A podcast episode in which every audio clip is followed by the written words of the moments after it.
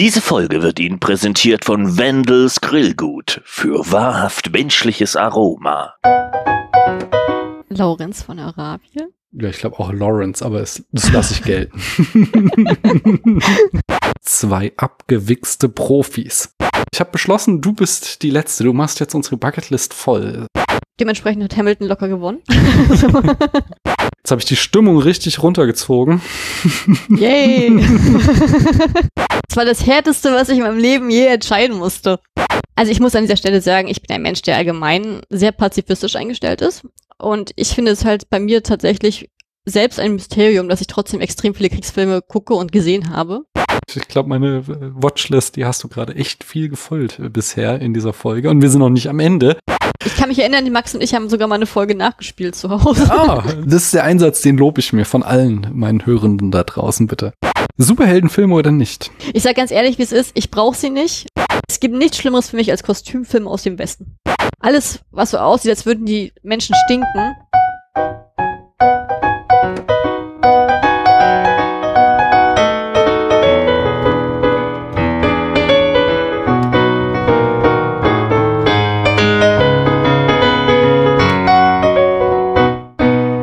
Hallo, hier spricht Daniel. Wir haben Ende Oktober, es ist schon echt lange her, dass ich hier sitze oder saß und es war schon stockduster, als ich anfing, äh, hier in ein Mikrofon zu sprechen. Wie wir eben schon im Vorgespräch geklärt haben, der nackte Nachbar hat sich heute noch nicht blicken lassen, trotz äh, Dunkelheit da draußen und äh, einem wunderbaren Einblick in seine Wohnung. Was kann ich noch erzählen? Es ist hier der Herbst ausgebrochen. Wir schwanken zwischen goldenem Oktober und neblig trüb immer wieder. Ich bin dabei, meinem großen Kind bei einer Mathe-Klausur zu helfen und muss zum ersten Mal seit Ewigkeiten dadurch wieder selbst lernen, wie man Klammern auflöst und Terme ausklammert. Ja, das begibt sich hier. Ich bin wirklich urlaubsreif, aber nächste Woche habe ich dann auch endlich Urlaub. Aber das ist alles nicht so wirklich relevant, denn einzig und allein relevant ist ja, dass ich hier mit interessanten Menschen über spannende Filme oder alles, was drumherum sich befindet, spreche, denn dieser spannende Mensch da drüben hatte spontan zugesagt, als mir ein Termin geplatzt ist, so dass wir hier ein Open Mic zwischenschieben. Und jetzt habe ich lange genug gesabbelt und frage, hallo du da drüben, wer bist denn du? Hallo, ich bin die Kali und danke für die Einladung. Sehr gerne, schön, dass du so spontan zusagen konntest. Ja, das freut mich auch. Kali, woher aus diesem Internet könnte man dich denn kennen? Ich bin festes Mitglied von zwei Podcasts. Äh, einmal dem Serienoase-Podcast, das ist sozusagen mein Herzensprojekt und dort besprechen wir ostasiatische Filme und Serien. Meistens so drei Serien sozusagen kurz vorgestellt in der Folge oder ausführliche Filmbesprechung. Und ansonsten könnte man mich auch aus der Wiederaufführung kennen, dem Projekt von Max, wo wir halt alte Filme neu entdeckt als Motto haben. Ja, sehr schön. Wie kamst du auf ostasiatische Serien und Filme? Ich bin da durch Zufall mal gelandet, weil ich zwar immer Serien geguckt habe in meinem Leben, Mhm. aber irgendwann das Gefühl hatte, weil ich immer in festen Genres festgegangen habe, dass mich das amerikanische Serienformat nicht mehr so abholt, weil ich das Gefühl hatte, das war halt sehr, ja, ich sag jetzt mal repetitiv. Und habe dann, da meinte Max halt zu mir, ja, guck doch mal woanders, guck doch mal nach Asien. Und dann habe ich angefangen und dann war ich infiziert und habe mich halt durch alle Länder so durchgetestet und bin halt auch immer noch dabei. Mhm. und das hat mich so abgeholt und mich glücklich gemacht, so wie eine Wohlfühloase, so mein Abschaltort, ähm, dass ich richtig frustriert war, dass ich niemanden zum Reden hatte, weil ja, weil das nicht unbedingt das, ich sag jetzt mal, die Serien, die ich schaue, nicht unbedingt äh, Serien sind, die jeder hier so kennt. Mhm. Und dementsprechend habe ich dann gedacht, okay, dann mache ich das halt in einem Podcast. Ja, sehr schön. Und äh, wenn man dir wie ich auf Twitter folgt, dann konnte man auch beobachten vor, oh, wie lange ist das jetzt her? Ein halbes Jahr ungefähr, dass du auch tatsächlich äh, nach Ostasien gereist bist und da eine Zeit lang gelebt hast, nicht wahr? Ja, genau. Ich war sechs Monate in Korea, habe da mein Auslandssemester sozusagen verbracht und das war auch eine wunder wunderschöne Zeit. Und ich habe immer noch Fernweh, wenn ich daran denke. Ich bin ein bisschen neidisch, muss ich sagen. So, gerade so, wenn man hier so im Lockdown festsitzt. Wie war das mit den Corona-Regeln? Wie, wie funktioniert unter Corona-Bedingungen da mal ein Auslandssemester in äh, Korea machen? Äh, das ist auf, auf jeden Fall sehr stark geregelt gewesen. Mhm. Man hatte seine festen Vorgaben. Man- musste halt sozusagen am Anfang halt diese 15-tägige Quarantäne hinter sich bringen. wo man auch das Zimmer wirklich nicht verlassen durfte, außer Mhm. zum Test. Und dann hat man halt regelmäßige Corona-Tests mal sozusagen gemacht und äh, hatte einen Ansprechpartner, hatte teilweise ein Online-Studium gehabt und wir durften halt auch maximal zu vier Leuten bloß unterwegs sein, Mhm. hatten Ausgangssperren gehabt, je nachdem. Also das war halt schon Sachen, das war halt genau in Regeln vorgegeben, aber es war an sich total entspannt sozusagen nach diesen zu leben, also nach diesen Regeln zu leben. Und die haben halt auch ein extremes Gefühl der Sicherheit ausgestrahlt, vor allen Dingen, weil du halt jeden Tag noch aufs Handy mal so geschickt gekriegt hast, wenn Leute infiziert waren, wo waren die unterwegs, in welcher Region waren die unterwegs, dass du genau wusstest, wenn du da nicht warst, dann bist du safe. Also das hat echt gut geklappt. Hm. Ja, interessant. Und äh, eine Frage habe ich noch dazu. Sprichst du Koreanisch? Also ich habe da einen koreanischen Kurs belegt. Also ich habe halt zu Hause immer über die Jahre versucht, mir das selber beizubringen, Hm. weil ich sag jetzt mal, ich wohne ja nur in Rostock und die nächsten wirklich offiziellen Kurse sind Hamburg oder Berlin. Das heißt, es ist nicht wirklich leicht gewesen Mhm. und habe dann halt, also das Hangul sozusagen lesen, das ja, ähm, auch so einzelne Wörter, aber jetzt sozusagen die Grammatik fand ich halt persönlich für mich sehr schwer, das rein da reinzukommen. Deswegen habe ich dann gedacht, okay, Mhm. dann nehme ich den Kurs an der Uni.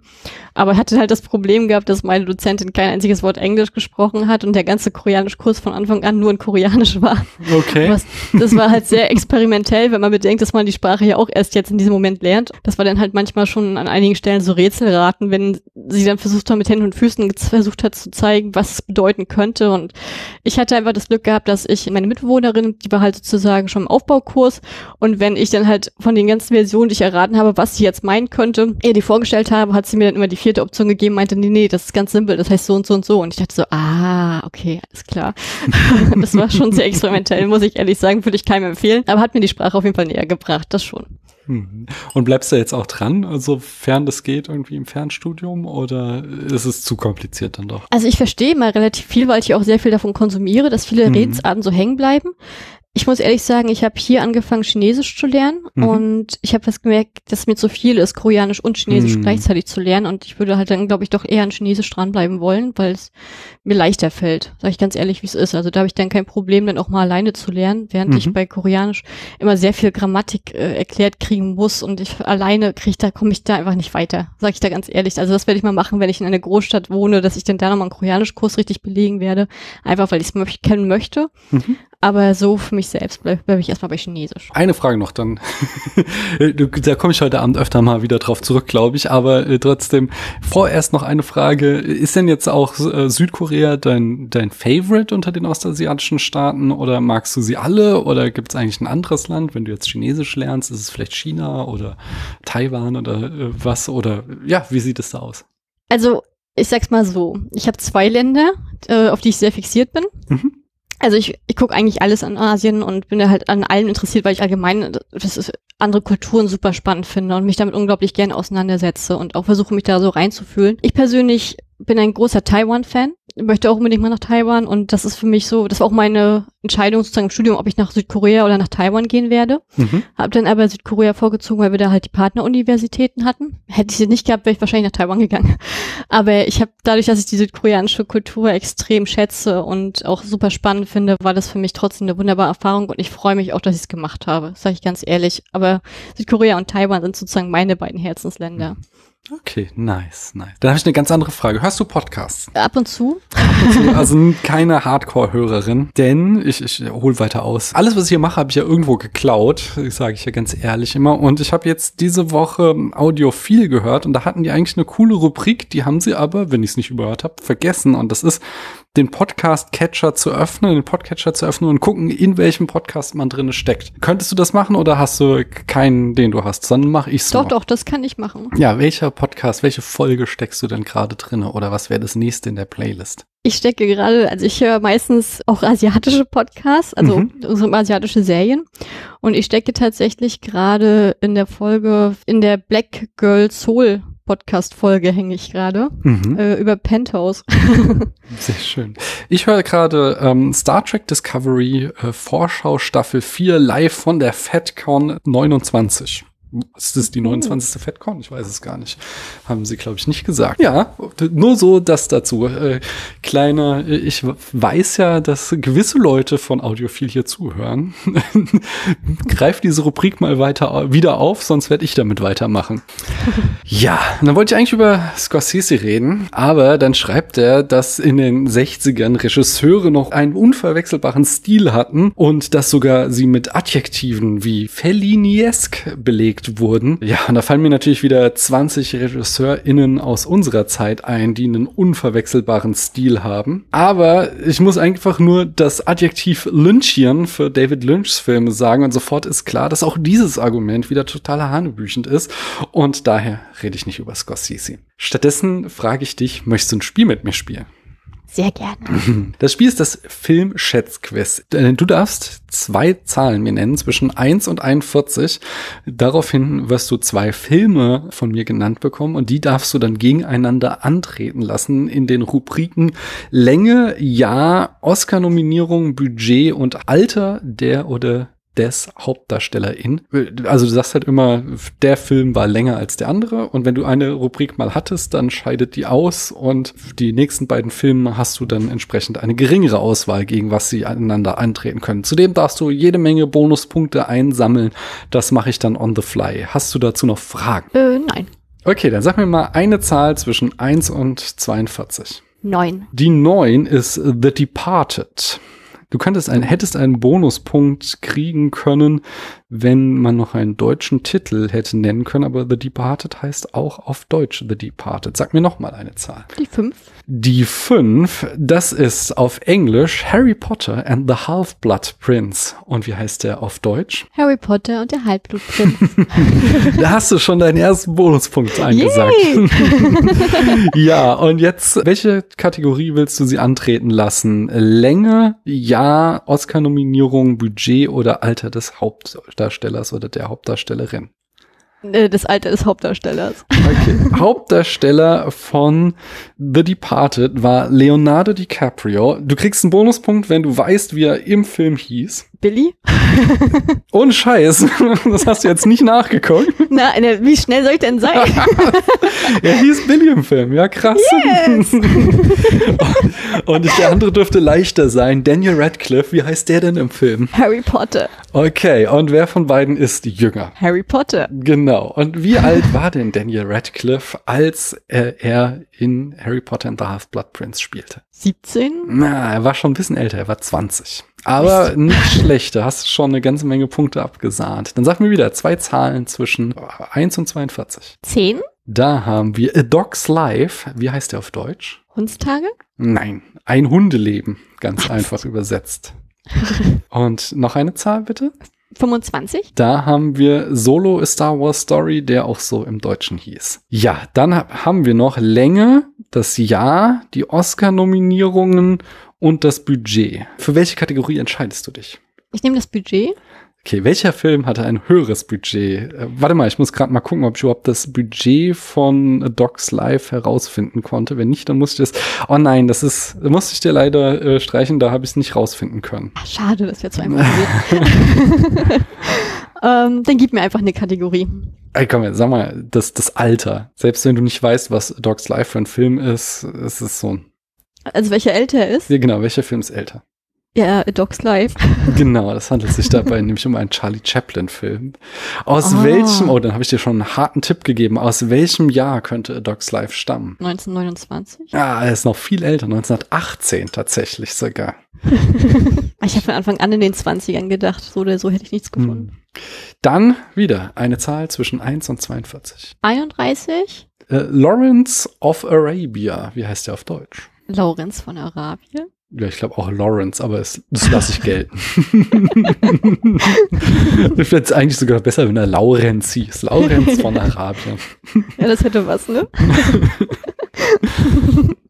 Und äh, welche Zahl sagst du mir noch? 42? Hot Fuss. Oh, der hat auch so einen wunderbaren deutschen Titel. Weißt du, wie der heißt? Nein. Äh, Das ist, halte ich fest, er heißt auf Deutsch Hot Fuss, zwei abgewichste Profis. Habe ich noch Oh, nie da, gehört. da, haben- da hat sich echt die deutsche Synchro richtig aus dem Fenster gelehnt. So, wir haben jetzt noch die Länge, die Oscar-Nominierung und das Budget. Äh, Die Länge. Okay, welcher Film ist länger? Äh, Laurenz. von Ja, das stimmt. Und wie lang ist der? Ja, 152 Minuten. Er ist noch viel länger. Er ist 215 Minuten lang. Ich oute mich gerade, ich habe ihn noch nie gesehen, aber Ah. es war von meiner Mitbewohnerin der absolute Lieblingsfilm. Ah, ich habe den, oh, wann habe ich den zuletzt gesehen? Ich habe den, ich, ich habe hier schon öfter mal von unserem Filmbrunch erzählt, dass wir so während des Studiums mit so einer Clique äh, morgens gebruncht haben und Filmklassiker geguckt. Da habe ich den zuletzt gesehen.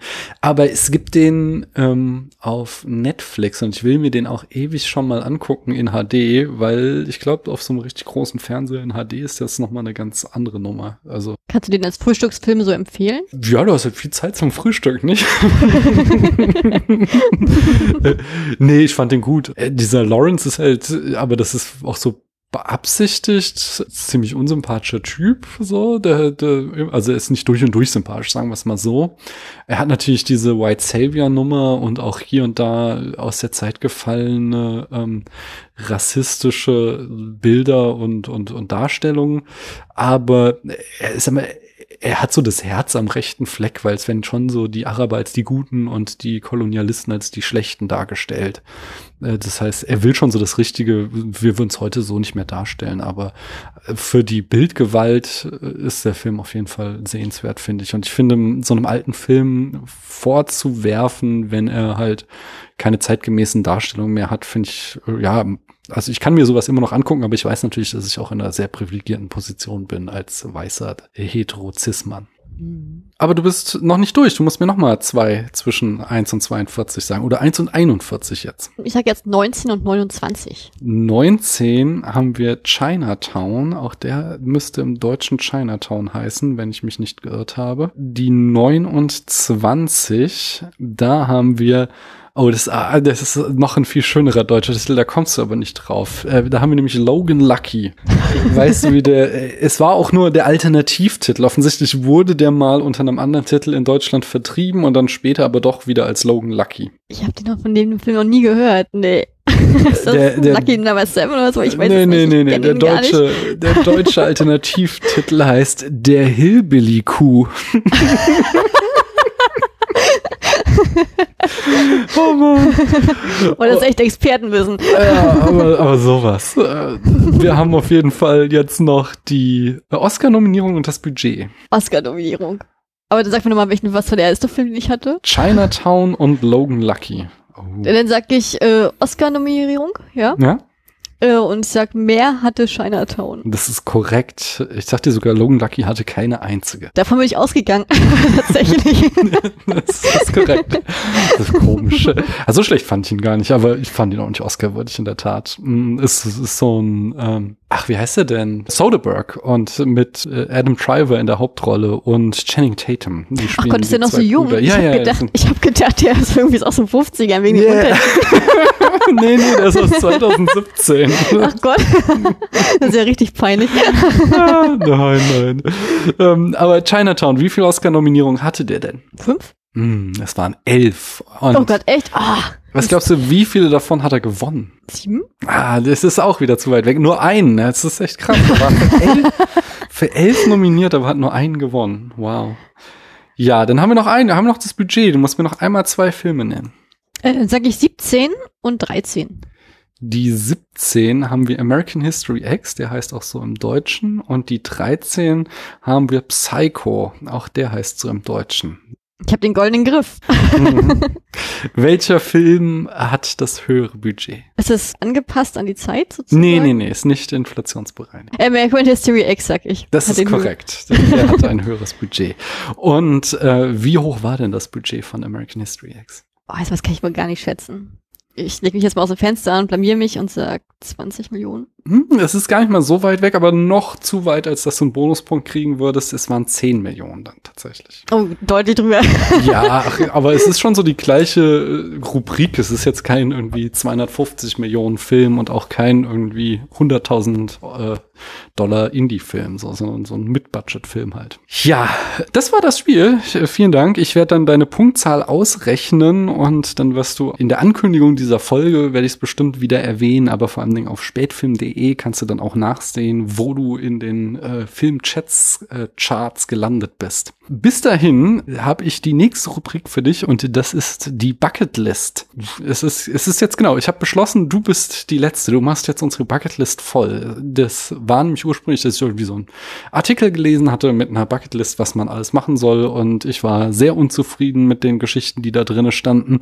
Deswegen habe ich jetzt in den letzten Monaten immer die Leute gefragt, was sie denn gerne machen würden, auf ihrer, was auf ihrer Bucketlist noch steht. Und du darfst jetzt dich einmal zu den bisher bisher neun Punkten, die auf der Bucketlist stehen, verhalten und dann darfst du noch einen zehnten hinzufügen. Okay. Auf Platz eins mein Eintrag war, ich sagte, ich würde gerne mal die äußeren Hebriden besuchen, eine Inselkette vor Schottland. Hättest du da Interesse dran? Ja, da wäre ich komplett dabei. Sehr schön. Das klingt spannend. Das nächste ist, äh, das kannst du, wie du uns erzählt hast, schon abhaken, denn Christoph wollte Korea besuchen. Sehr gute Idee.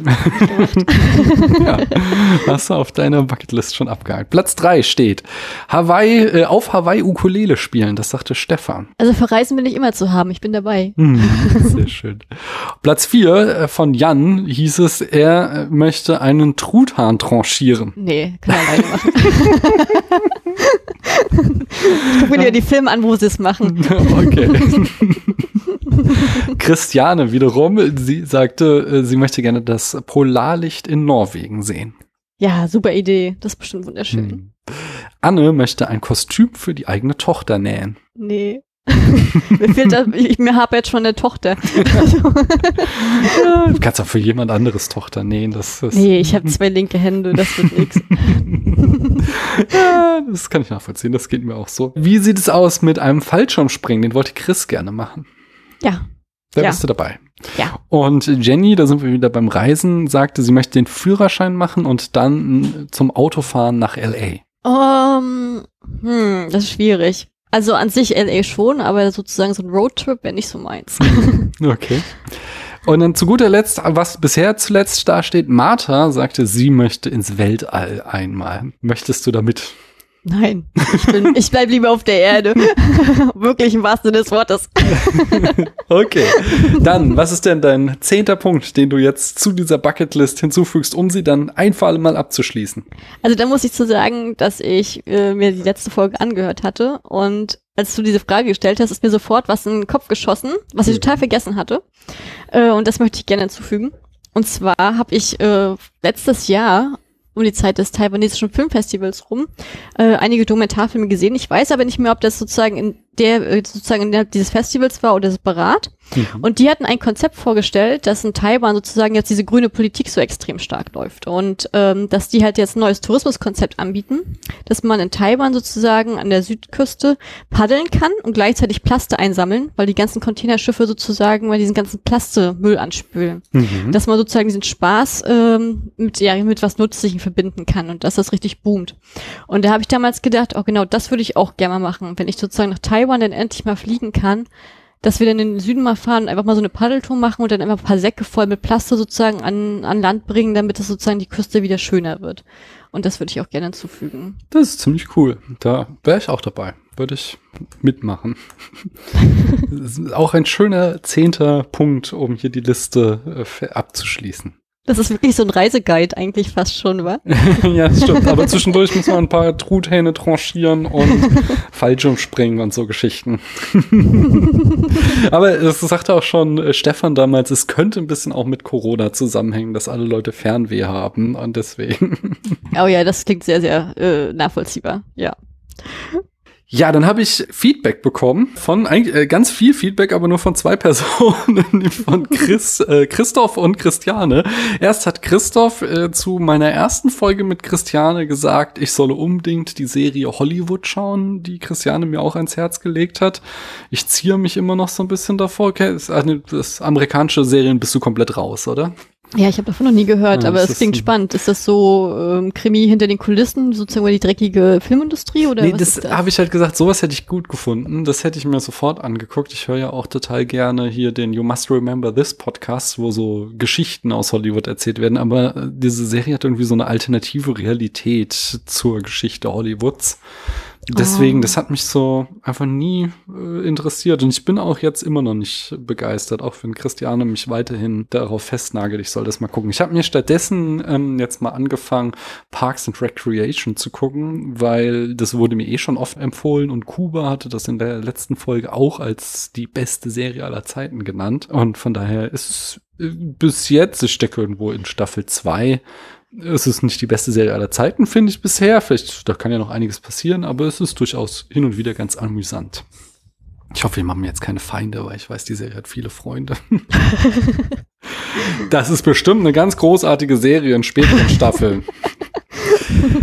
Äh, dann hat Christoph aber noch weiter äh, kommentiert und zwar, ich zitiere, Daniel, wenn du sagst, dass ich kommentieren soll und mich schon zum dritten Mal in der Folge erwähnst, bleibe ich natürlich sofort am Straßenrand stehen, um dich zumindest partiell zu bekräftigen. Christoph ist so Gutachter für Böden, also er ist Geologe und macht immer so, so Bodenprüfungen und deswegen fährt er mit dem Auto rum und offensichtlich musste er da mal stehen bleiben zum Kommentieren.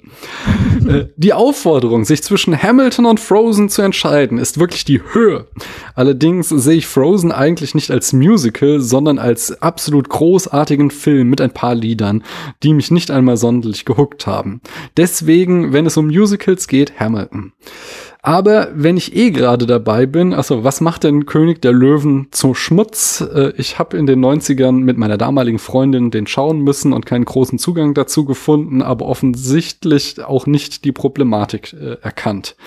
Ja, das ist eigentlich ein Thema von einer eigenen Folge, aber ich bin der ganz festen Überzeugung, dass äh, König der Löwen auch, wenn wir den alle als Kind gesehen haben, ja, Faschismus propagiert und deswegen finde ich es einen ganz, ganz schrecklichen Film, den ich zwar auch meinen Kindern, wenn sie ihn gucken wollen, zeige, aber ich sage ihnen dann immer, dass ich ihn nicht gut finde. Dann hat Christiane geantwortet, auch, nee, Quatsch, zur nächsten Folge, also ich habe ja mit Christiane über In the Mood for Love gesprochen und da hat sie dann selbst noch äh, was zu ergänzen gehabt.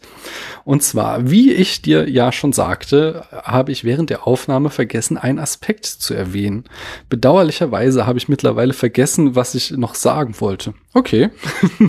Aber eine andere Sache, von der ich mir nicht sicher bin, ob sie deutlich wurde.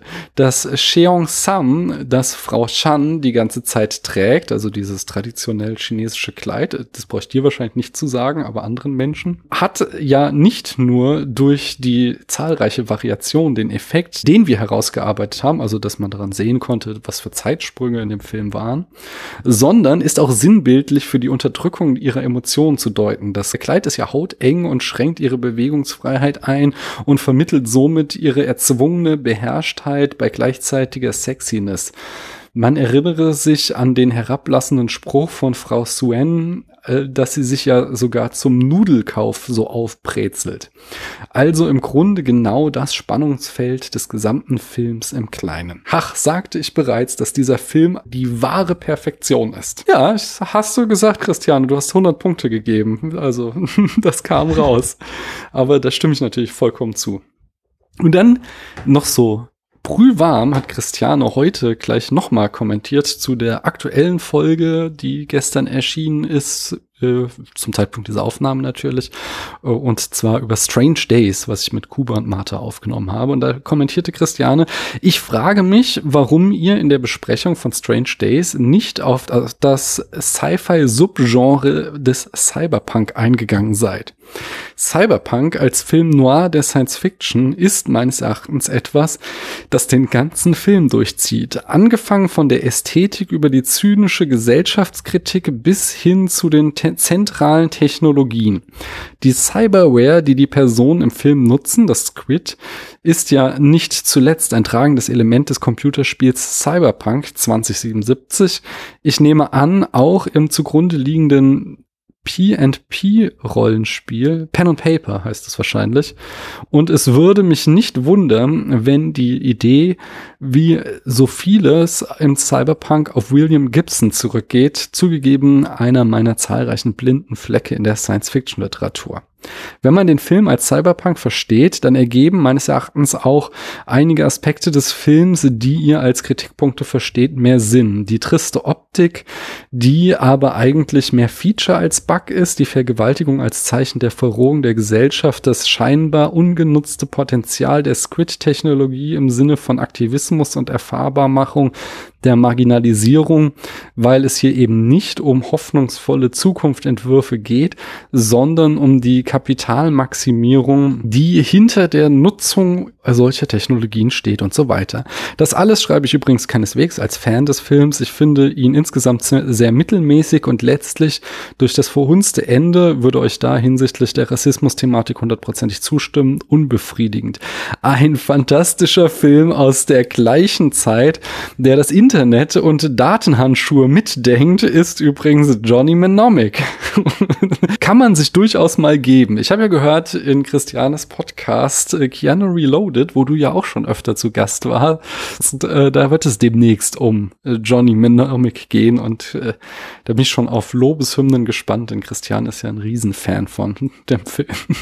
Ich glaube, das wissen wir alle. Ja, ich glaube, das weiß das ganze Internet. ähm, hast du mal ähm, hier uh, Strange Days gesehen von Catherine Bigelow? Nee, hm. habe ich nicht. Kann natürlich sagen. Ich, ich, ich könnte höchstens sagen, eher bei Hamilton oder äh, Frozen irgendwie meinen Senf dazugeben, aber die anderen Sachen, die Christian jetzt angesprochen hat, habe ich nicht gesehen. Was hast du zu Hamilton und Frozen zu sagen? Das finde ich tatsächlich spannend. Ähm, Hamilton finde ich einfach brillant. Ja, ähm, bis ins Detail. Also ich kann, ich kann den Soundtrack hundertmal hören. Ich finde einfach diese ganze Ausstattung einfach genial. Und ich bin ja auch so, ich bin ja auch so ein absoluter Musical-Geek. Also ich nehme mhm. ja da alles mit und ich finde es fantastisch. Äh, Frozen fand ich die Musik wunderschön und ich bin persönlich nicht so ein Fan von Animationsfilmen. Mhm. Dementsprechend hat Hamilton locker gewonnen. aber ich finde halt, aber ich finde halt gerade beim Musical die, dieses ähm, dieses Zusammenspiel immer von Geschichte, schönen schöne Inszenierung, Musik. Also ich finde das mhm. immer, das zieht mich immer in seinen Bann. Also ich kann nicht sagen, dass ich mal ein wirklich schlechtes Musical gesehen hätte. Mhm. Oh, so weit würde ich glaube nicht gehen. Ich glaube, ich habe schon schlechte Musical gesehen, aber insgesamt bin ich da voll auf deiner Linie. Und äh, wenn, wenn du mal nicht kurzfristig hier vorbeikommst, sondern länger geplant, dann lass uns gerne über ein Musical sprechen. Ich glaube, da können wir äh, zusammen in Schwärmerei ausbrechen. Oh ja, das denke ich auch.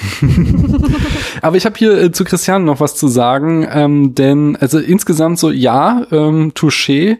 Ich kenne mich überhaupt nicht in Cyberpunk aus, muss aber auch sagen, in den Texten, die ich jetzt zu in meiner Vorbereitung gelesen hat, spielte das auch keine große Rolle. Entweder bin ich auf die falschen Texte gestoßen oder es war selektive Wahrnehmung und ich habe es ausgeblendet, das was da über Cyberpunk geschrieben wurde, weil ich mich da nicht auskenne. Aber jetzt diese drei Argumente, die du nennst, Christiane. Ähm, das zum einen die triste Optik. Da muss ich doch sofort halt an die beiden Blade Runner Filme denken, die ja wohl der Inbegriff von Cyberpunk-Filmen sind. Man möge mich korrigieren und die halt genau das Gegenteil von trister Optik zeigen. Ja, also das Argument mit das ungenutzte Potenzial der Squid-Technologie, das, das finde ich ein gutes Argument, das kann ich verstehen, wenn das so aus dem Genre bedingt ist. Aber dann die Vergewaltigungsszene, da, da möchte ich einen Teaser machen, da hatte ich jetzt nicht die Zeit, weil der so brühwarm hier reingekommen ist, der Kommentar. Aber ich werde noch mal in der nächsten oder übernächsten Folge oder so äh, den, wie ich finde, sehr, also einfach exzellenten Text vom Filmcrit Hulk zu Vergewaltigungen in Filmen äh, hier vorstellen, weil ich finde, der, der fasst das einfach zusammen. Der hat es damals, äh, als es in Game of Thrones diese unsägliche Vergewaltigungsszene von Jamie und seiner, also wie Jamie seine Schwester vergewaltigt gab, als sie sich da wiedersehen. Und er, ähm, er analysiert die verschiedenen Tropes, äh, wann Vergewaltigungen in Filmen vorkommen und mit dem, mit dem Fazit so einfach lasst es. Also es, man kann es, also das ist meistens immer Kacke. Meistens immer ist auch so ein tolles Wort. Naja, aber ähm, und von daher, ich verstehe, dass das irgendwie Zeichen der Verrohung sein soll, aber es ist halt auch so ein, ja, es ist halt ein Klischee dann irgendwie. Wir müssen jetzt noch mal äh, eine Vergewaltigung zeigen, um zu zeigen, wie wirklich abgrundtief böse da alles ist. Und ja, mehr teaser ich jetzt mal, dass ich da demnächst noch hier diese Argumente vom Filmcritic zusammen äh, vortrage, weil, weil das hat mich damals absolut überzeugt, warum das irgendwie kein gutes filmisches Mittel ist, finde ich, eine Vergewaltigung zu zeigen. Und auch hier ist es wieder nicht gelungen. Ja, Jetzt habe ich die Stimmung richtig runtergezogen. Yay! Aber ich äh, krieg sie auch wieder hoch. Nämlich einerseits kann ich sagen, ich war woanders. Ich durfte beim Fernsehsessel-Podcast zu Gast sein und über The Killing of a Sacred Deer sprechen. Das hat mir sehr, sehr viel Spaß gemacht. Ähm, da hört er doch mal rein. Äh, ich mag den Film sehr, sehr gerne und lege da äh, zusammen mit Marco, warum der Film so toll ist und warum er sehr, sehr sehenswert ist. Dann äh, habe ich die Charts nachzutragen. Da ist der schon erwähnte In the Mood for Love, den ich mit Christiane besprochen habe, auf Platz zwei unserer Charts gelandet. Aufgrund der Spontanität habe ich jetzt noch nicht äh, aufgeschrieben, auf welchem Platz Strange Days landete, aber auf jeden Fall nicht auf Platz zwei der Charts, weil das ist schon ein extrem krasser Platz, nicht? Wir haben da ja über 120 Filme mittlerweile drinne stehen. Dann Apple Podcasts haben wir äh, oder ich oder ich und meine Gäste haben eine weitere eine neue Bewertung bekommen. Two Slicer schreibt fünf Sterne, ganz toll, ganz großes Lob an diesen Podcast. Ich liebe es, wie gebildet, abwägend und differenziert hier miteinander gesprochen wird. Immer wieder schön und ich sage vielen Dank für diese, dieses Kompliment. Das ist auch sehr, sehr schön. Und jetzt äh, habe hab ich dich so lange äh, links liegen lassen, Kali. Jetzt bist du aber wieder dran. Jetzt darfst du reden und ich lehne mich zurück, denn wir kommen zur Rubrik Bruce Revisited. Und da habe ich dir Fragen zukommen lassen. Das ist wohl wahr. Und da darfst du mir jetzt ausschweifende Antworten geben. Und die erste Frage lautet, wer ist die oder der beste Protagonist in den oder die du bisher gesehen hast in einem Film oder auch einer Serie? Ach, eine Filmgeschichte, sage ich. Also ich, das ist ja wirklich eine ganz tolle Frage. also ich sag ganz ehrlich, ich habe die Fragen erstmal liegen lassen, einen Tag lang und habe dann echt überlegt, ja, vielleicht kommt die Antwort irgendwie zu dir selber. Und irgendwie nach 24 Stunden habe ich aufgegeben und habe einfach gedacht, okay, was ist, also das ändert sich ja wirklich nach Genre, nach Lust, die ich habe. Und ich muss ehrlich sagen, ich kann ja mit so vielen Protagonisten mitfühlen, dass ich nicht mal sagen kann, ansatzweise, der, das wäre ein Top 10. Also das ist mir unglaublich schwer gefallen. Deswegen habe ich nachher sozusagen die Quantität entscheiden lassen und habe für mich dann so entschieden, okay, dann nehme ich jetzt einfach einen Charakter, den ich mit am häufigsten schon auf seiner Reise begleitet habe, weil ich sozusagen den Film immer wieder gucken kann. Und meine Wahl ist tatsächlich gefallen auf Lilly aus dem Film Keine Sorge, mir geht's gut von 2006 aus Frankreich. Mhm. Ich weiß nicht, hast, kennst du den Film? Nee, das sagt mir gar nichts. Ist ein Film, wo ich immer zu jedem immer sage, muss man gesehen haben, muss man gesehen haben. okay, kommt auf die Watchlist. Ich glaube, den Film habe ich einmal irgendwie durch eine Empfehlung von einem, von einem Freund sozusagen ganz unschuldig gekauft, gesehen und ich war total begeistert und ich kann diesen Film jetzt schon recht häufig tatsächlich gesehen und und Lilly ist sozusagen ein Charakter, in den ich mich so so reinführen kann, den ich einfach sehr einfach so wunderbar porträtiert ist. Ähm, die Hauptrolle spielt auch Melanie Laurent, die mhm. man ja auch schon mittlerweile kennt, spätestens nach Inglourious Bastards, glaube ich, so für die Masse. Und sie äh, spielt einfach diese Rolle einfach fantastisch. Das ist ein wunderbarer Film. Ich weiß gar nicht, soll ich mal kurz erzählen, worum es da eigentlich geht, ja, wenn das gerne, so ein bekannter ist? Und prinzipiell geht es darum, dass Lilly und ihr Zwillingsbruder sind sozusagen ähm, sehr eng miteinander. Und sie geht halt halt mit äh, ins Sommercamp. Äh, das Spielfilm spielt dann auch, glaube ich, als sie 19 ist kommt aus dem Sommercamp wieder und ihr äh, Zwillingsbruder ist weg, ohne irgendeine Nachricht oder ähnliches. Und ihre Eltern verhalten sich relativ gleichgültig dessen und sie versucht halt immer wieder in Kontakt mit ihrem Bruder zu kommen. Das äh, gelingt ihr einfach nicht und daraufhin fällt sie halt in eine absolute Depression, wird dann halt auch eingewiesen in die psychiatrische Klinik, um die zu behandeln, entwickelt eine Essstörung und das alles sozusagen auf der Grundlage, dass ihr sozusagen ihre bessere Hälfte, ihr Bruder ihr fehlt. Und ähm, in diesem Film durchlebt sie eigentlich alle möglichen Emotionen, die man haben kann, ähm, wie Trauer, Verlust, Angst, Wut, Verzweiflung und ähm, hat sozusagen diese emotionale Reise und diese geistige Reise, diese Abkopplung und es ist und der ganze Film ist eigentlich in so eine Art Mysterium eingebettet. Was ist jetzt mit dem Bruder passiert? Wo ist denn der Bruder? Ist das nur ihre Einbildung? Ist das tatsächlich sozusagen jetzt, ähm, stimmt das alles, was da so gesagt wird, stimmt's nicht? Und äh, sehr, sehr spannend inszeniert und auch eine wunderbare Charakterstudie. Also ich kann diesen Film einfach nur empfehlen ich will jetzt auch nicht zu viel erzählen, mhm. ich will das nicht sozusagen die ganzen Kniffe vorausgreifen. also das ist wirklich ein wunderschöner Film und wirklich dieses, also meine persönliche Haltung ist ja, dass der französische Film wirklich sehr, sehr stark ist und äh, das ist ein weiterer Beweis dafür. Hm. Sehr schön. Ja, schaue ich mir gerne an. Gucke ich mal, äh, wann und wo ich den kriegen kann. Ich habe mal geschaut, der ist auf Amazon. Also Ah. wenn du spontan Lust hast, kannst du jederzeit loslegen. Ja, nice. Ich habe demnächst eine lange Bahnfahrt vor mir. Ist es ein Film, den ich im Zug gucken kann oder ist er nicht so gut geeignet für den Zug? Och doch, ist okay. Na Ist dann. ein, gut, dann. ist ein guter Tra äh, Reisefilm. Im Film wird auch gereist. Ja, das ist doch schön.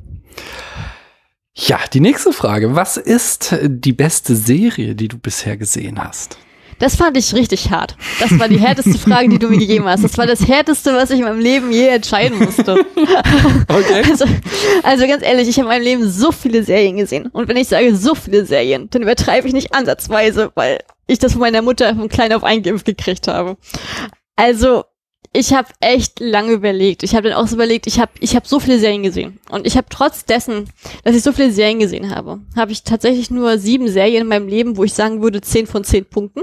Und auf die, von, diesen, äh, von diesen Serien musste ich jetzt eine auswählen, damit ich wirklich äh, nicht jetzt hier anfange, stundenlang über Serien zu reden. Ich habe jetzt eine ausgesucht und ich bin davon überzeugt, dass du von der noch nie was gehört hast, weil es ein absoluter Insider ist. Davon gehe ich auch fast aus, aber ja.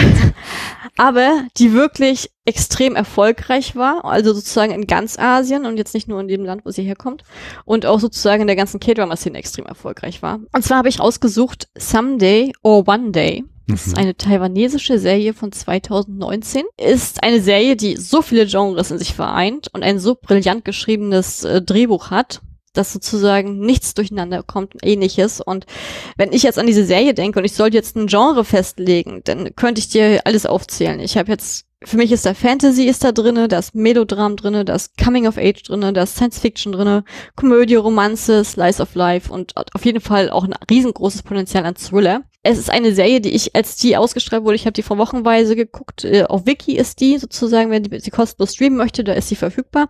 Mhm. Das ist eine Serie, die mich absolut süchtig gemacht hat und ich sozusagen mit meinen Freundinnen und meinen chinesischen Freundinnen sozusagen, mit denen ich studiert habe, raus immer ausführlich ausgewertet habe und alle möglichen Theorien auch gesponnen habe, was könnte dahinter stehen und was nicht und super, super spannend und auch extrem Mehrwert sozusagen, auch was die Moral der Geschichte angeht. Und damit man mir auch folgen kann, natürlich eine kleine Inhaltsangabe von mir an meiner Seite aus, was mir bei Serien immer sehr schwer fällt. Wie weit kann man erzählen? Ja, na? Es geht im Prinzip darum, dass wir eine Hauptdarsteller, äh, die Hauptdarstellerin ist sozusagen, wird halt eingeführt in Trauer, weil ihr Verlobter ein Jahr zuvor bei einem Flugzeugabsturz gestorben ist. Und eines Tages erhält sie ein mysteriöses Päckchen. Und da ist ein, ich sag jetzt mal, ein alter klassischer Walkman drinne mit einem auch noch älteren Lied. Und diesen hört sie sich an, schläft ein. Auf einmal wacht sie halt äh, 1998 auf in, einem, in dem Körper eines anderen Mädchens mit anderen Namen, einer anderen Zeit, lernt Leute kennen, unter anderem auch einen jungen Mann, der exakt aussieht wie ihr verlobt, verstorbener Verlobter, aber auch alle Namen trägt. Und während sie am Anfang noch denkt, das ist ein Traum oder das ist, äh, sie hat ihren Verlobten wiedergefunden, stellt sie sich ganz schnell fest, dass es gar nicht so ist und muss sozusagen diesen ganzen Mysterien äh, auf, die, auf die Spur gehen und die Serie ist unglaublich spannend und geht richtig unter die Haut. Also das ist wirklich eine Serie, wo ich sage, die muss man gesehen haben. Ich habe Mhm. die auch schon ganz vielen Leuten empfohlen und die fanden die alle brillant. Also ich habe da noch nie ein negatives Feedback zu dieser Serie gekriegt tatsächlich. Wie, wie lang ist die so ungefähr? Ich weiß gar nicht, ich glaube 13 Folgen hatte sie. Die war Hm. relativ Okay. kurz. Also äh, ich glaube 60 Minuten Folgen waren das damals Mhm. gewesen. Und die tuckt sich wirklich super schnell weg und äh, die ist wirklich, du kannst da einfach nicht aufhören. Also die ist auch so erfolgreich, die ist sogar in Korea sehr erfolgreich gelaufen und die kriegt jetzt auch ein Remake. Ich weiß nur gar nicht aus welchem Land. Ich glaube sogar Korea. Aus Mhm. Korea kriegt sie so jetzt ein Remake, weil die so erfolgreich war. Die hat nämlich auch alle Preise abgesahnt sozusagen. Das, die ganzen asiatischen Filmpreise mit der besten Serie des Jahres sind in diesem Jahr, also nach 20, 2020, dann nicht an koreanische Serien gegangen, wie es meistens der Fall ist, sondern tatsächlich nach Taiwan. Ja, klingt super spannend. Vielen Dank für den Tipp. Ist Äh, nice. gerne, gerne. Mm, Sag mir aber weiterhin, was ist denn der beste Kriegsfilm? Ja, das war leicht. Das war leicht. Ja. Ich habe die Frage gesehen und ich hatte die Antwort. Habe ich dann sofort für mich eingetippelt. Es ist äh, natürlich was Asiatisches. Natürlich. Also ich muss an dieser Stelle sagen, ich bin ein Mensch, der allgemein sehr pazifistisch eingestellt ist. Mhm. Und ich finde es halt bei mir tatsächlich selbst ein Mysterium, dass ich trotzdem extrem viele Kriegsfilme gucke und gesehen habe. Hm. Für mich ist immer noch der Standard zu Band of Brothers, The Pacific. Das fand ich schon brillant, aber das sind ja keine Filme. Hm. Deswegen habe ich dann echt sozusagen gedacht, oh, was könnte ich jetzt nehmen, was nehme ich jetzt, nehme ich jetzt? Und dann sage ich einfach so, nein, ich nehme jetzt einfach den Film, der, äh, an den ich als erstes gedacht habe, weil der auch am meisten auf mich gewirkt hat. Und das ist City of Life and Death auf Amazon ist ja auch äh, sozusagen gelistet unter das Nanjing Massaker. Mhm. Ist ein chinesischer Film von 2009, der zu einem absoluten Überraschungskassenschlager geworden ist und den ich tatsächlich von einem Podcast-Freund empfohlen bekommen habe damals der Zeit. Mhm. Und der stellt sozusagen einen Ausschnitt aus ja, äh, aus diesem Nanjing-Massaker da sozusagen. 1937 spielt das sozusagen, wenn des Sino, äh, äh, Sino-Japanischen Krieges. Japan hat gerade sozusagen die Stadt äh, erobert und organisiert das alles, ist alles in Schwarz-Weiß gehalten, auch wunderschön inszeniert, möchte ich an dieser Stelle sagen. Dieser Film gibt einen sehr direkten Einblick in die Kriegsabläufe und da bleibt halt nichts verschont. Man sieht sofort sozusagen die Rolle der Täter, man sieht äh, deren Konflikte, man sieht die Opfer sehr gut auch herausgearbeitet und deren Konflikte. Man hat sozusagen auch äh, sozusagen die Perspektive von Kindern thematisiert, die Trostfrauen-Thematik sehr stark hervorgearbeitet. Man hat sozusagen die Soldaten, die Kriegsgefangenen äh, da sehr, sehr stark im Fokus. Ähm, die Kriegsmassaker werden nicht unbedingt immer direkt gezeigt, aber sie sind auf jeden Fall deutlich spürbar. Es geht einem richtig unter die Haut. Was ich an dem Film auch sehr spannend noch eine sehr, sehr schön fand, äh, wenn ich von schön reden kann überhaupt, ähm, dass, dass der auch die politischen Beziehungen und die Konflikte im Krieg herausarbeitet. Äh, da ist zum Beispiel auch John Rabe sozusagen bei als deutscher Beauftragter, der natürlich helfen möchte, aber durch die politischen Re Regul äh, Regularien einfach nicht kann in diesem hm. Moment. Und diese Konflikte sozusagen auf dieser kleinen Mikroebene sozusagen sind da wunderbar herausgearbeitet. Ähm, das hat mir also immer wieder ein Gänsehaut bei, äh, bei diesem Film unter die Haut gelegt. Und er demonstriert auch wunderbar sozusagen diese Auswirkungen des Krieges, diesen ganzen Horror, die Brutalität, diese Verlogenheit des Systems, diese Trostlosigkeit und vor allen Dingen auch diese absolute Sinnlosigkeit und ähm, dieses die absolute Schrecken des Krieges in diesem Film wunderbar auf eine sehr, ich sag jetzt mal direkte, aber trotzdem Einfühlweise da demonstriert worden, dass man, dass dieser Film ein, wenn man, auch wenn man ihn beendet hat, einfach nicht loslässt. Also man denkt ja noch ganz, ganz lange drüber nach und es ist eigentlich ein gutes Sinnbild dafür, warum Krieg einfach das, das Schlimmste ist was man erleben kann. Also mhm. wirklich ein Film, der auch sowohl von den, von nicht nur vom Drehbuch oder von den Darstellern sehr lebt, sondern auch von diesen ganzen Kameraperspektiven, von äh, der Inszenierung, den Schnitten. Also der ist perfekt auf so vielen Ebenen. Also ich finde, das ist ein Film, wenn man Kriegsfilme schaut, den muss man wirklich gesehen haben. Hm. Und der ist auch auf Amazon. Interessant, ja. Das ist zwei Punkte, über die ich jetzt nachdenken muss. Das eine war, was du ganz am Anfang sagtest, mit dem, äh, dass du Pazifistin bist und trotzdem irgendwie fasziniert von Kriegsfilmen. Ja, das meine Horrorfilme. ja. Das Thema hatte ich, glaube ich, letztes Jahr mit Termino, meine ich schon mal. Das ist, äh, dem ging es nämlich ganz ähnlich. Ich habe da so die These vertreten, dass es vielleicht im Zusammenhang wegen dieser Grenzerfahrung, die ja Krieg darstellt und dass man da ja eben so, so existenzialistisches Leid sieht äh, irgendwie. Ähm, äh, weil, weil ich kann das schon teilen. Es ist jetzt nicht so, dass ich Kriegsfilme aktiv suche, aber ich lasse mich da auch von fesseln, aber würde mich auch als Pazifisten bezeichnen. Ist auf alle Fälle ein interessanter Punkt so. Warum schauen wir uns äh, Kriegsfilme an, wenn wir eigentlich Krieg verachten? Ja, ich glaube, das sind auch gute Charakterstudien immer hm. drin. Ne? Wie wird der Film, äh, wie, der, wie wird der Mensch entscheiden, wenn er in der Ecke getrieben ist? Hm. Oder wie weit wird er gehen, wenn er die Macht kriegt? Also das ist wirklich so, ähm, da kann man recht viel analysieren tatsächlich. Und ich finde, wie ich vorhin schon gesagt habe, das sind meine Horrorfilme, weil das ist für mich die schlimmste Forschung hm. überhaupt, wenn das eine Realität äh, selbst zu erleben zu müssen. Und ich finde, das ist ein gutes Abschreckungsbeispiel, auch hm. wenn die in vielen Hollywood-Filmen auch manchmal auch glorifiziert werden, aber trotzdem ist ja dieses, dieser Anti Antikriegscharakter ja trotzdem oft da. Gerade so in den Vietnam-Filmen ist das ja sehr stark hervorgehoben. Ja, ja ich denke, also äh, da würde ich sogar halt da nochmal den Unterschied machen, weil Horrorfilme gucke ich halt auch immer auf so eine leicht amüsierte Art und Weise dadurch, dass das alles so abgehoben ist. Und eben Kriegsfilme sind ja in der Regel haben ja den Anspruch, super realistisch zu sein, wenn es jetzt nicht irgendein Michael Bay-Schrott ist, so. Ähm, aber äh, das, das finde ich dann in der Regel verstörender als irgendein Splatterfilm oder so. Mhm. Mhm. Ja, und das andere war, ich, ich komme aber nicht mehr drauf. Ich habe vor nicht allzu langer Zeit einen, äh, einen der Geschichtspodcasts, die ich höre, über dieses Nanjing-Massaker reden hören. Aber ich komme nicht mehr drauf, welcher Podcast das war. Naja, wenn da draußen jemand weiß, welche Folge ich meine, dann meldet euch gerne oder vielleicht weißt du es. Ich weiß es nicht. Ja, ja. Also ich, ich kenne nur den historischen Zusammenhang, aber ich kenne äh, Hm. nicht mehr. Also ich Ja. kenne jetzt keinen Podcast darüber. Sagen wir es so. Oh, ja, ja. Dann äh, lass uns die nächste und letzte Frage aus diesem Blog noch beantworten, nämlich, ähm, was ist denn deiner Meinung nach das beste Filmzitat? Also dazu muss ich sagen, dass ich keine Ahnung bei Filmzitaten habe, außer jetzt was wie Yippie je Schweinebacke. Deswegen habe ich auch, wie ich am Anfang schon gesagt habe, die Fragen einfach liegen lassen und dann ist es mir einfach selbst erschienen vor dem inneren Auge.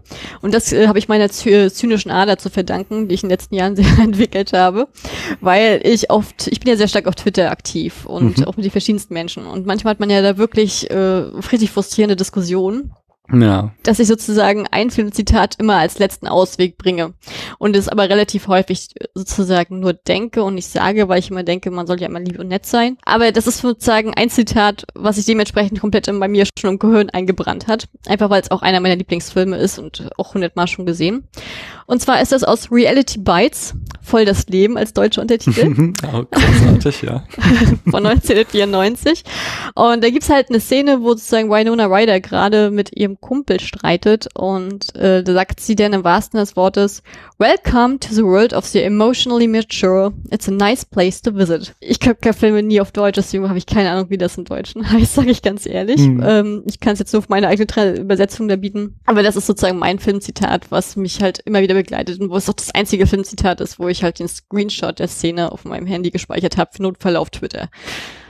Ja, Das ist, der ist von Ben Stiller, nicht der Film. Der hat Ben Genau. Stiller Regie geführt. Spielt er, Ben der spielt Stiller- aber auch eine kleine Rolle, oder? Aber, ja genau. Ja. Ben Stiller ist es so, dieses Liebesdreieck, Ben Mhm. Stiller, Ethan Hawke und Winona Ryder. Ja. Und ich liebe ja Winona Ryder, ich vergötter sie ja. Ähm, und äh, die hat mir diesen Film sehr- schon sehr, sehr früh nahegebracht. Und Das ist so für mich auch so ein Inbegriff der 90er, dieser Film. Und es ist ewig her, dass ich den gesehen habe. Den muss ich echt mal wieder schauen. Ja, aber wenn ich an den denke, denke ich mal an Ey Sharona, den alten, den alten Song. wenn ich singen könnte, würde ich es anstimmen, aber ich kann das nicht singen, ich will nicht quälen. Ach ja. Ja, also ich glaube, meine Watchlist, die hast du gerade echt viel gefüllt äh, bisher in dieser Folge. Und wir sind noch nicht am Ende, denn gnadenlose Überleitung. äh, Wir kommen, da wir ein Spiel hier beendet haben, zu einem neuen Spiel, wenn du Lust hast, es mit mir zu spielen. Und äh, das würde auch direkt an diese Frage anschließen. Hast du Lust, mit mir das Filmzitate raten zu spielen? Ich habe Lust, aber da ich ja meistens asiatische Filme gucke, glaube ich, werde ich nicht weit kommen. Hm. Das ist äh, auch, damit hast du schon verraten, worum es geht. Es geht darum, ich werde dir hier aus, ich glaube, es ist diese berühmte Liste des American Film Institutes, also das hätte ich vielleicht nicht sagen sollen, jetzt werden die Leute sich die durchlesen. Macht das nicht, wenn ihr hier zu Gast sein wollt. und ich lese dir Filmzitate vor und du sagst, wo aus welchem Film das stammt. Und sobald du einen Film nicht mehr kennst, dann endet das Spiel und äh, beim nächsten Mal ist die nächste Person dran und darf da weitermachen. Und wir gucken mal, ob wir durch die ganze Liste kommen. Und wenn die Liste vorbei ist, ob ich dann weitere Filmzitate raussuche oder so. Wie ist das, wenn ich zum Beispiel den Film, also wenn ich nicht auf den Titel des Films komme, sondern nur den Inhalt sozusagen beschreiben kann? Ja, das ist, gilt für mich. Also, das ist ja hier, es geht ja um nichts. Ja, Na, ich muss ja um jeden Punkt den jetzt Spaß. kämpfen, ne? Okay, aber wollen, wollen wir es mal probieren? Das sind äh, tatsächlich äh, American Film Institute, das sind amerikanische Filme. Ich sehe ein, da äh, hast du, es ist nicht dein Fokus. Wenn wir hier asiatische Sachen zitieren würden, würdest du wahrscheinlich wesentlich besser abschneiden, aber willst du es trotzdem mal probieren? ja, ich probiere es gerne. Okay, dann hätten wir auf Platz eins Frankly, my dear, I don't give a damn. ja, weit gekommen. ähm, Ich gebe dir einen Tipp. Clark Gable sagt das. ist das sozusagen hier unsere Scroo äh, die Scoop? Also ich sage einfach vom Winde verweht. Das ist richtig. Ja, okay, das war. Bist du weit gekommen. Und ich, und ich dachte mal zu, it happened in one night. Was war das da? It happened in one night. Da war es nicht. Okay. ja. Nein, nein, das ist tatsächlich äh, vom Winde verweht im zweiten Teil, wenn die da dann äh, doch nicht so eine glückliche Ehe führen. Da sagt er den berühmten Spruch, frankly, dear, I don't give a damn. Ich habe mich das letzte Mal gesehen, da war ich 13. Naja, das ist, ist, das ist auch so ein Film, den muss man nicht nochmal gucken. Der ist auch, der ist richtig schlecht gealtert, weil der schon ziemlich rassistisch ist. Oh. Ja, ja. Und wenn man dann mal Birth of a Nation guckt und sieht, wie viele Anleihen dieser Film an diesen noch viel rassistischeren, noch älteren Schmutz nimmt, dann, dann willst du den gar nicht mehr gucken. Oh, bin ich vorgewarnt. Ja. Aber äh, das nächste. I'm going to make him an offer he can't refuse. Oh, das kann man. Ah, Pate? Ja, das ist richtig. Und das, jetzt, jetzt finde ich, wird's schwer, weil ich habe den Film zwar gesehen, aber ich kann mich nicht an das Zitat erinnern. Ach Gott. Okay. You don't understand. I could have had class, I could have been a contender, I could have been somebody instead of a bum, which is what I am. ja. Oh, mein erster Gedanke ist, no clue. ähm, keine Ahnung. Ähm, ich sage, Ich sag dir noch auch wieder von wem, soll ich wieder sagen, von wem es ist? ja komm. Von Marlon Brando. Und also es ist, also wenn es hier eine- eine- ein Ranking ist, das auf Platz drei der berühmtesten Zitate, dann finde ich das doch tatsächlich merkwürdig. Da fallen mir fünf andere Zitate von Marlon Brando ein, die äh, mir mehr im Gedächtnis geblieben sind. Ah, ich habe ja Angst, dass es schon wieder aus der Pate-Ecke ist. Aber oh, Meuterei auf der Bounty ist auch nicht. Ich sag's Score. Ich sag's Score. Nee, es ist, äh, nee, ich sag nicht, wo es ist, weil da, ich sage, das ist falsch und da muss dann die nächste Person beim nächsten Mal weiterraten. Genau an dieser Stelle. Mal gucken, wie lange wir an diesem einen Zitat hängen werden, bis es jemand, vielleicht solltet ihr das doch googeln, wenn ihr hier zu Gast sein wollt. Aber ich habe es nicht gesagt. Ihr solltet natürlich alles wissen. Aber Dankeschön, dass du jetzt hier mit mir dieses neue Spiel eingeweiht hast. Ja, gerne. Ich bin auch weitergekommen, als ich dachte. Ja, Danke für deine Hilfe. ohne, ohne Scheiße wäre ich auch gescheitert an dem Beispiel. Also, das bin ich, Aber du hast es so schön vorgetragen. Das ist eigentlich schade, dass es nicht geklappt hat. Das war bestimmt so eine 1 zu 1 Version. Ah, danke, danke, danke. Ich bin auch sehr stolz auf meine Leistung. ein Spiel hätte ich noch. Hast du Lust auf ein? Und es ist in der Regel relativ lang, aber ähm, ja, wollen wir das zusammen angehen? Nämlich das Spiel entweder oder. Oh ja, super gerne. Ja, sehr Ja. schön. Ich kann mich erinnern, die Max und ich haben sogar mal eine Folge nachgespielt zu Hause. Ah, das ist der Einsatz, den lobe ich mir von allen meinen Hörenden da draußen, bitte. Ja, ist echt der Fanservice. ja, absolut. Also ich erkläre es trotzdem noch mal für Leute, die zum ersten Mal zuhören. Ich stelle dir zwei Begriffe vor. Du sollst dich für eine entscheiden. Wenn du keine Entscheidung fällen willst, darfst du weiter sagen. Wenn ich deine Entscheidung oder Nicht-Entscheidung spannend finde, dann frage ich, warum? Bist du bereit? Jo. Schokolade mit Marzipanfüllung oder weiße Schokolade? Marzipanfüllung. Sommer oder Herbst? Herbst. Marilyn Monroe oder Audrey Hepburn? Audrey Hepburn. Audrey Hepburn oder Catherine Hepburn? Catherine Hepburn. Voyager oder Discovery? Mm, Voyager. Discovery oder Picard? Picard. K-Pop oder J-Pop? K-Pop. BTS oder Blackpink? Blackpink. BTS oder Big Bang? Big Bang. Magst du BTS nicht oder sind die anderen nur besser? Das ist eine Sache, wenn ich das beantworte, können mir viele Feinde machen. okay. oh, oh ja, ich, oh, ich kenne die Army. Äh, wir lieben BTS. Ich habe kein Problem mit BTS. Ich äh, habe ein Problem mit. Ne, ich rede da jetzt nicht drüber. ich, äh, es gibt, ich, ich mag lieber Hip-Hop, YG-Style. So, das habe ich mich gerettet. okay. Und jetzt, äh, ich hoffe, ich spreche es richtig aus. Wenn nicht, dann bitte mich zu korrigieren. Kim Soo-yoon oder Lee Min-yo? Imin Ho wäre das zweite gewesen Ah, okay. und ich nehme Kim So-yoon.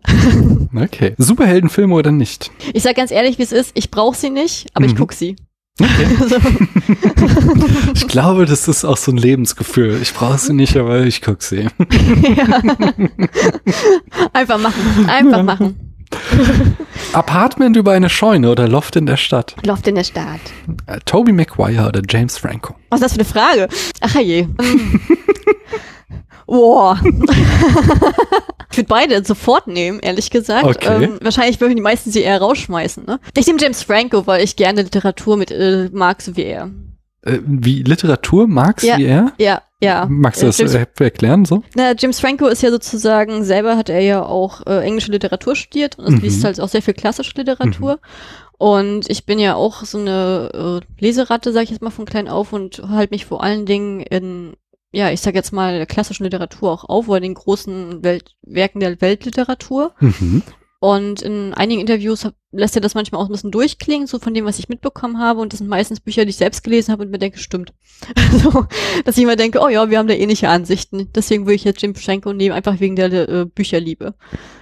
Ja. Gute Antwort. Kirsten Dunst oder Emma Stone? Emma Stone. Tuvok und Nilix oder Tuvix? Hä? Weiter. Ja, das sind die Star Trek Nerd-Fragen. da geht's auch gleich noch mit einer weiter. Impfmuffel oder nicht? Ach nein, das ist Quatsch, nein, ist New Track Das- oder nicht? das- das ich wollte, Trek-Frage. nein, das ist keine. Ich, ich bin in der Zeile verrutscht. New Track oder nicht? Das ist die Star Trek Frage. Ja, weiter. Nein, jetzt kommt nämlich Impfmuffel oder Maskenmuffel. Ist Impfmuffel oder Maskenmuffel? Mhm. Ich bin beides nicht. Ich, bin, ich möchte geimpft sein und ich möchte Maske tragen. Also weiter. ja, definitiv weiter. Wie sieht's aus mit Dracula oder Frankenstein? Dracula. Wonka Wai oder Ang Lee? Weiter. Wonka Wai oder Barry Jenkins? Weiter. Sorry. Kein Problem. Seoul oder Incheon? Soul. Die Frage stellt sich gar nicht. Okay. Alice in Borderland oder Squid Game? Alice in Borderland. Definitiv. Squid Game oder Battle Royale? Battle Royale. Jetzt das ist gerade Squid Game, sorry. Battle Royale oder Train to Busan? Oh. Was ist das für eine Oh? ähm. Ei, ei, ei. Das gefällt mir gerade, wie du da verzweifelst. Oh. Also das sind beides Filme, die ich permanent gucken könnte, wenn ich Lust drauf hätte. Uh, ui. Das finde ich super, super schwer. Ähm, ähm. Sorry, also ich, ich sag dir mal ganz ehrlich, welcher Konflikt gerade in mir vorgeht. bitte.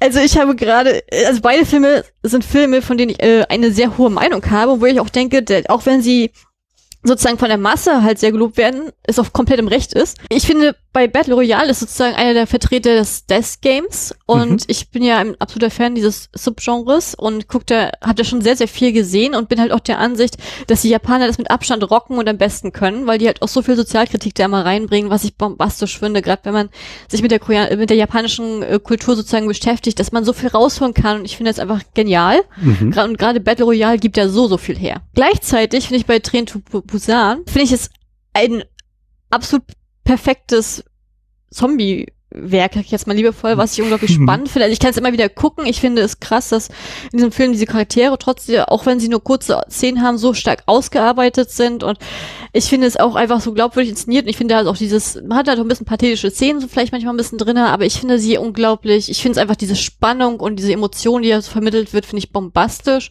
und dadurch, dass ich selber schon den Train to Busan genommen habe und äh, auch die spontane Idee hatte, mal Wasser und eine Zeitung an die Wand zu klatschen, äh, fühle ich mich da emotional total verbunden, sage ich ganz ehrlich. Mhm. Aber weil ich gerade an die eine Szene von Gongju denke, nehme ich doch Battle Royale.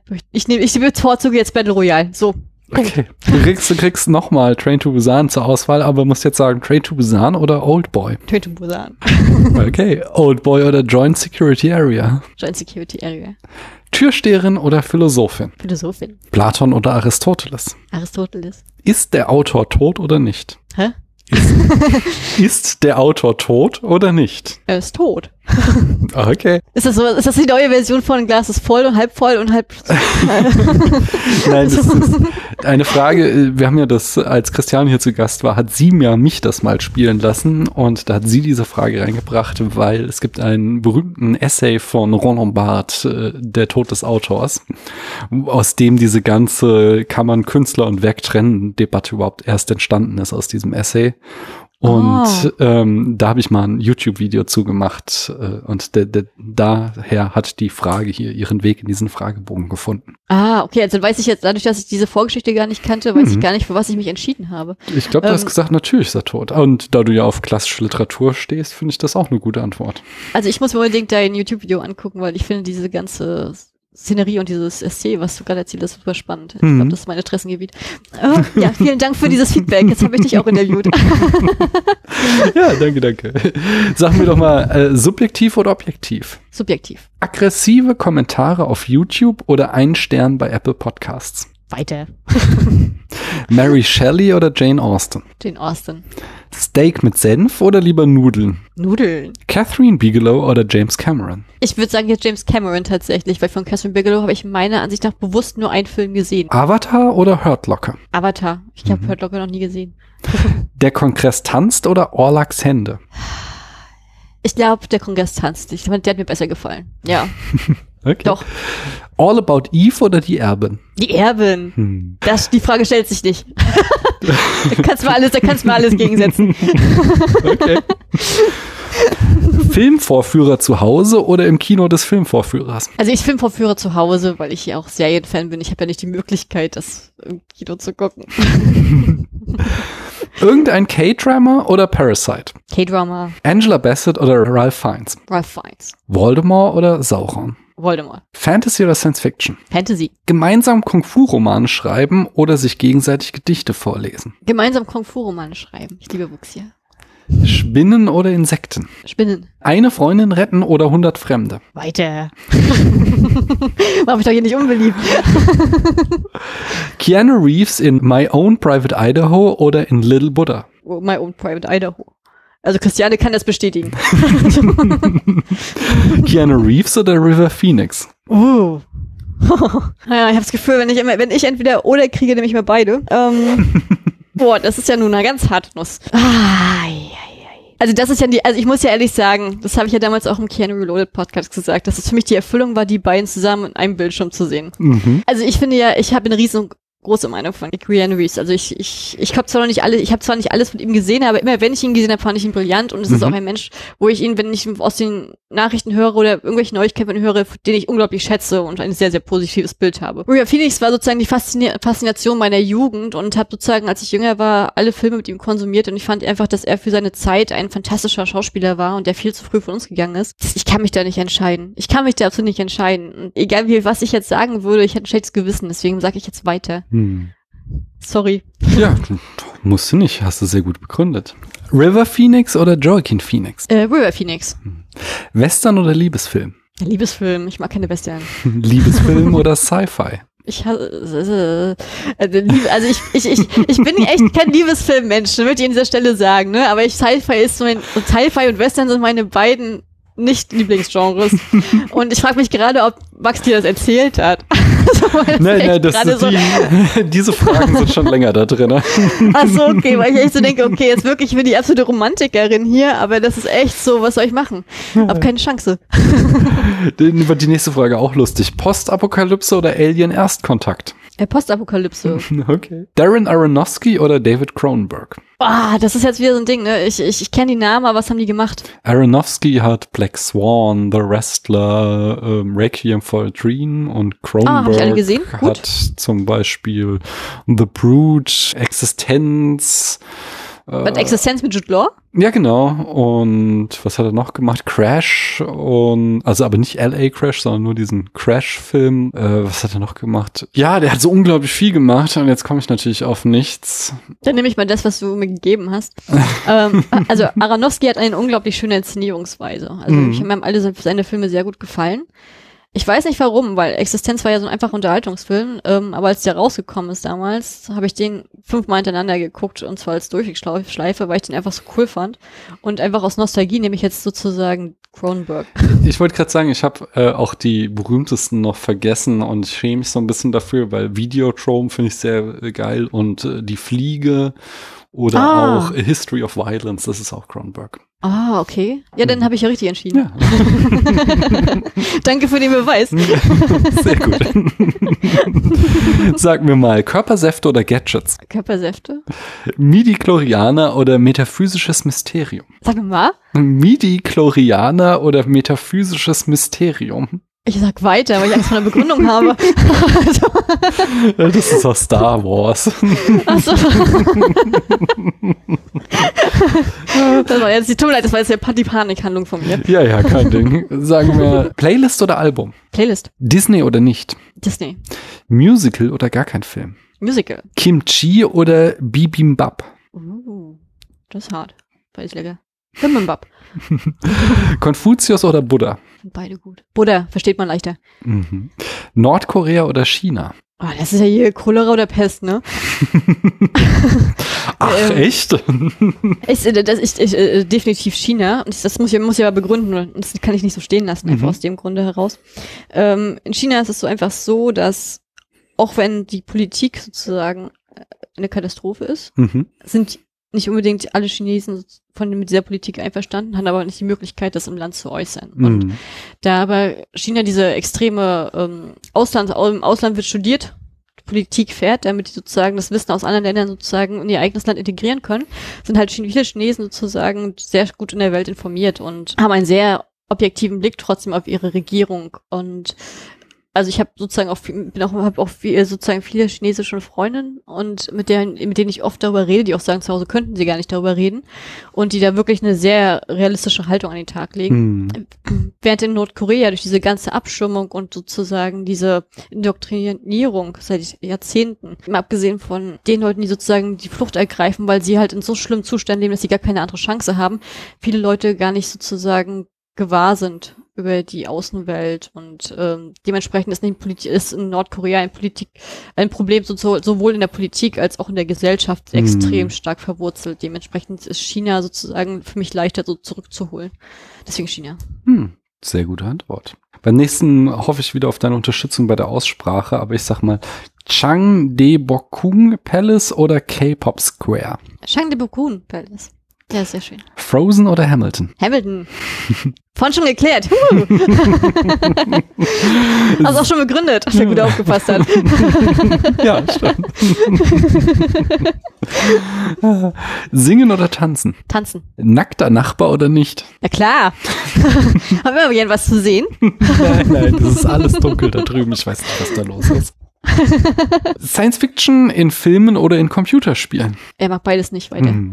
Social Media oder Virtual Reality? Ah, das ist schwer. Also ich bin Social Media Addict, weil ich totaler Twitter Addict bin. Mhm. Aber gleichzeitig finde ich halt, dass das auch mehr negative Konsequenzen als positive mittlerweile für mich hat. Hm. So. Aber Virtual Reality, also ich, ich, alleine dieses Spiel, einfach das mal zu spielen, das wollte ich so gerne machen. Und als ich in Korea war, die haben ja diese ganzen Hochburgen dann Virtual Reality, die alle wegen Corona geschlossen waren. Das hat Mhm. mich, und ich bin ja jedes Mal mit Sehnsucht vorbeigerannt, dachte so, ich will das auch mal machen. Deswegen das. Mhm. Deswegen Virtual Reality. Einfach nur aus Sehnsucht, weil ich, wenn ich die Möglichkeit habe, dann mache ich's. Hm. So. Filme aus Japan oder Filme aus Südkorea? Äh, Film aus Südkorea. Filme aus Japan oder Filme aus China? Film aus Japan. Neo oder Morpheus? Neo. Morpheus oder Trinity? Trinity. Rote oder blaue Pille? Wenn du mir noch mal sagst, was was war, dann kannst du darauf antworten. Die rote Pille ist die, wo du in die echte Welt kommst und die blaue, wo du in der Matrix bleibst. Ich glaube, ich glaube, ich bleibe in der Matrix. Ich bin blau. Ich möchte es nicht wissen. Schmerz oder nicht? Ja. Schöner denken oder schöner sprechen? Schöner Sprechen. Sneak oder zufälliger Netflix-Film? Zufälliger Netflix-Film. Philosophie oder Filme? Filme. Hohe Absätze oder flache? Flache. Alte Filme oder Kostümfilme? Ah. Ha. Da kann ich, das muss ich jetzt mal kurz sagen. Also alte Filme kriege ich ja, also ich mag ja selber sehr gerne Classic Hollywood und Musicals und Max Mhm. bringt mir ja alle älteren Filme auch ran, dass ich da ganz, ganz viel mitgucke. Ähm, Kostümfilme, ich liebe Kostümfilme aus Ostasien. Mhm. Ich liebe äh, Wuxia, ich liebe alles sozusagen, so, gerade vor allen Dingen aus China und, und Südkorea, was das angeht. Ich finde es einfach brillant, ich kann es immer zugucken. Mhm. Aber es gibt nichts Schlimmeres für mich als Kostümfilme aus dem Westen. Ah, okay. Also so alles so, das- alles was so Mittelalter-Ära spielt und ich sag jetzt mal liebevoll, auch wenn es immer plump klingt, aber alles was so aussieht, als würden die Menschen stinken. ähm, Ja, gut. also so mit schwarzen Fingernägeln noch angemalt, alle im Brau, braun, grau angezogen. Oh nee, komm, nee, nee, geht gar nicht. Also es ist für wirklich so Kostümfilm, ist, ist sowohl so mein absoluter Liebe, meine absolute Liebe als auch mein absoluter Hass. Dementsprechend ist es schwierig, wenn ich das jetzt wähle. Sagst ich, ich, weiter, oder? ich, ich sage Kostümfilm aus Asien. Ja, okay. Punkt. Nichts anderes akzeptiert. So, Verstehe. Dann sag mir Macht oder Verantwortung? Verantwortung. Mhm. Eskapismus oder Realität? Eskapismus. Die Liebe, die beinahe passiert wäre oder die Liebe, die passiert? Die Liebe, die passiert. Wissenschaft oder Fantastisches? Fantastisch ist. Das ist die letzte Frage. Filme aus Korea oder Serien aus Korea? Ja, das ist ja wohl klar, ne? Also ich guck, also ich muss ehrlich sagen, ich konsumiere ja beides exzessiv. Mhm. Aber im Verhältnis habe ich natürlich deutlich mehr Serien geguckt und dementsprechend, ich würde immer, wenn ich eine Auswahl zwischen Film und Serien habe, egal wie stark ich in der Filmblase drinne bin, immer Serien wählen, weil das ist sozusagen meine Wohlfühloase, ähm, wo ich mich komplett so zurückziehen kann und einfach entspannen kann und wo ich so viele Abenteuer erleben kann und äh, ordentliche Charakterentwicklung kriege, die ich nicht sozusagen, ähm, im Film habe ich auch das Problem, dass ich das Gefühl habe, ich komme in diesen Charakter nicht so wirklich rein, weil die, der Film so schnell vorbei ist, während ich in Serien da wirklich 16 oder 20 Stunden habe, wo ich komplett diese, mit diesem Charakter eins werden kann und das finde ich brillant. Deswegen definitiv Serien. Das Sehr ist- schön. Ja. Ja. Ja, das war's. Vielen Dank. Ich habe, also es hat mir sehr, sehr viel Spaß gemacht. Ich habe gelernt viel. Ich habe meine Watchlist gefüllt. Es war wirklich eine unglaublich tolle und aufschlussreiche Folge. Und von daher sage ich, wenn du gern mal wiederkommen möchtest und auch einen Film mitbringen möchtest, bist du hier jederzeit willkommen. Also ich sag dir ganz ehrlich, wenn wir zu meinem Film besprechen, dann muss es unbedingt sein, keine Sorge, mir geht's gut. Ich muss da ein bisschen das in die Welt raustragen, wie toll dieser Film ist. Okay. Das ist, schreiben wir uns auf die Liste, sehr gerne. Da machen wir was draus. Sehr cool. Sag uns doch noch mal einmal für alle Leute, die jetzt noch mehr sympathischen Content von dir da draußen hören wollen, wo sie das tun können. Ja, also Nummer eins, die Serienoase. Wenn ihr auch äh, euch mal ein bisschen bei Asien austesten wollt oder gerade Ostasien, ist das sozusagen die richtige Anlaufstelle für euch. Äh, wir sind auf Twitter at Serienoase oder unter unserer Internetseite serienoase.net. Wir haben auch Instagram Serienoase. Falls ihr sozusagen mit mir persönlich schreiben wollt, ist es immer leichter auf meinem Twitter-Account privat zu schreiben. Das ist dann KD Kali VIP. Ich sage aber gleich, wenn ihr mir da folgt, das ist viel Fangirling dabei und sehr viel internationale äh, Diskussion, weil ich da immer auf Englisch schreibe, dann ist es doch sicher, den Serienoase-Account genommen zu nehmen. Oder natürlich unsere Runde noch Wiederaufführung sozusagen auf Wiederaufführung sozusagen auf Twitter und äh, wir haben natürlich auch die Wiederaufführungswebsite und dann habt ihr eigentlich alles abgegrast, wo ich regelmäßig bin. Ich habe noch eine Frage zur Serienoase. Jawohl. Ihr hattet, äh, ich, ich kenne mich ja nicht so gut aus in, äh, also Film geht's ganz gut und die Filmfolgen, da bin ich auch immer äh, gut dabei. Bei den Serien, da kenne ich mich nicht so gut aus. Aber ihr hattet letztes Jahr so eine großartige Jahresrückblickfolge, wo ihr so Charts gemacht habt oh äh, ja, zu den besten Serien. Wird uns sowas 2021 auch wieder erwarten? Äh, ich denke schon, ja. Dieses Jahr wird's leichter, weil ich durch den Korea-Aufenthalt natürlich nicht ansatzweise so viele gesehen habe mhm. wie sonst. Ähm, und ich für mich auch dieses Jahr, ich sag jetzt mal, von meine, ich, ich bin ja jedes Jahr in dieser Blase drinne. Mhm. Und ich finde, es ist dieses Jahr durch Corona bedingt auch ein relativ schwaches Serienjahr, mhm. dass es relativ leicht ist, die wirklich diese Sternstunden zu benennen. Und damit ich einfach nur, weil es mir auf der Seele brennt, ist jetzt auch mal losgeworden bin. Falls ihr eine koreanische Serie mal austesten wollt, jetzt ist auf Netflix Deutschland auch Hometown Cha-Cha-Cha gestartet. Das ist so eine Art Slice of Life Serie äh, sozusagen ein kleines Dörfchen, wo jeder sozusagen seine Heilungsgeschichte hat, also jeder sein eigenes Trauma hat, das sie sozusagen verarbeiten müssen. Und diese Serie ist wunder, wunderschön inszeniert und ähm, das ist sozusagen die Serie des Jahres für mich, sage ich ganz ehrlich. Ja, sehr schön. Und ich freue mich auf die Jahresabschlussfolge dann. Und äh, es hat mir sehr, sehr viel Spaß gemacht. Vielen Dank, dass du hier warst. Ich danke für die Einladung. Sehr, sehr gerne. Und auch nochmal doppelt danke, dass du so spontan auch zugesagt hast. Und ja, euch da draußen danke ich, dass ihr bis hierhin zugehört habt. So. Tschüss. Ciao.